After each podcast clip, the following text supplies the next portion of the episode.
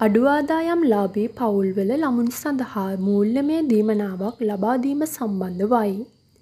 ජපන් රජය විසින් අඩු ආදායම් ලාභී පවුල්වල එක් දරුවෙකුට යෙන් පනස්දාහ බැගින් ලබාදීමට තීරණය කර ඇත.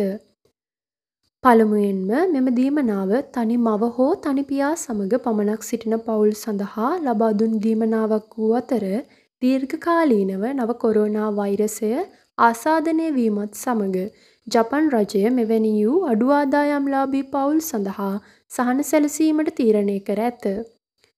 මෙම දීමනාව සඳහා සුදුසුකම් ලබන්නේ දරුවන් ඇතිදෙඩි කිරීමේ දීමනාව ලබමින් සිටින පවුල්, අඩු ආදායම්ලාභී පවුල්, සීග්‍රයෙන් ආදායම අඩු වූ පවුල් වන අතර මුළු දීමනාව එක් ළමයෙකුට යෙන් පනස්දාහ බැගින් වේ.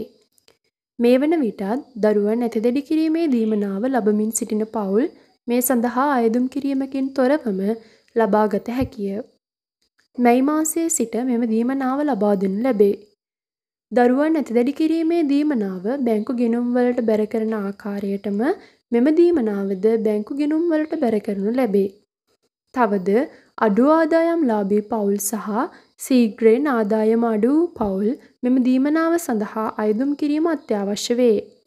ඔබේ නගරයේදී මේ සඳහා අයදුම් කිරීමට හැකියාව ඇත. වැඩිදුර විස්තර සහ දීමනාව ලබාගත හැකි දින පිළිබඳව මෙතෙක් ජපන් රජය විසින් දැනුවත් කිරීමක් සිදු කර නොමැත.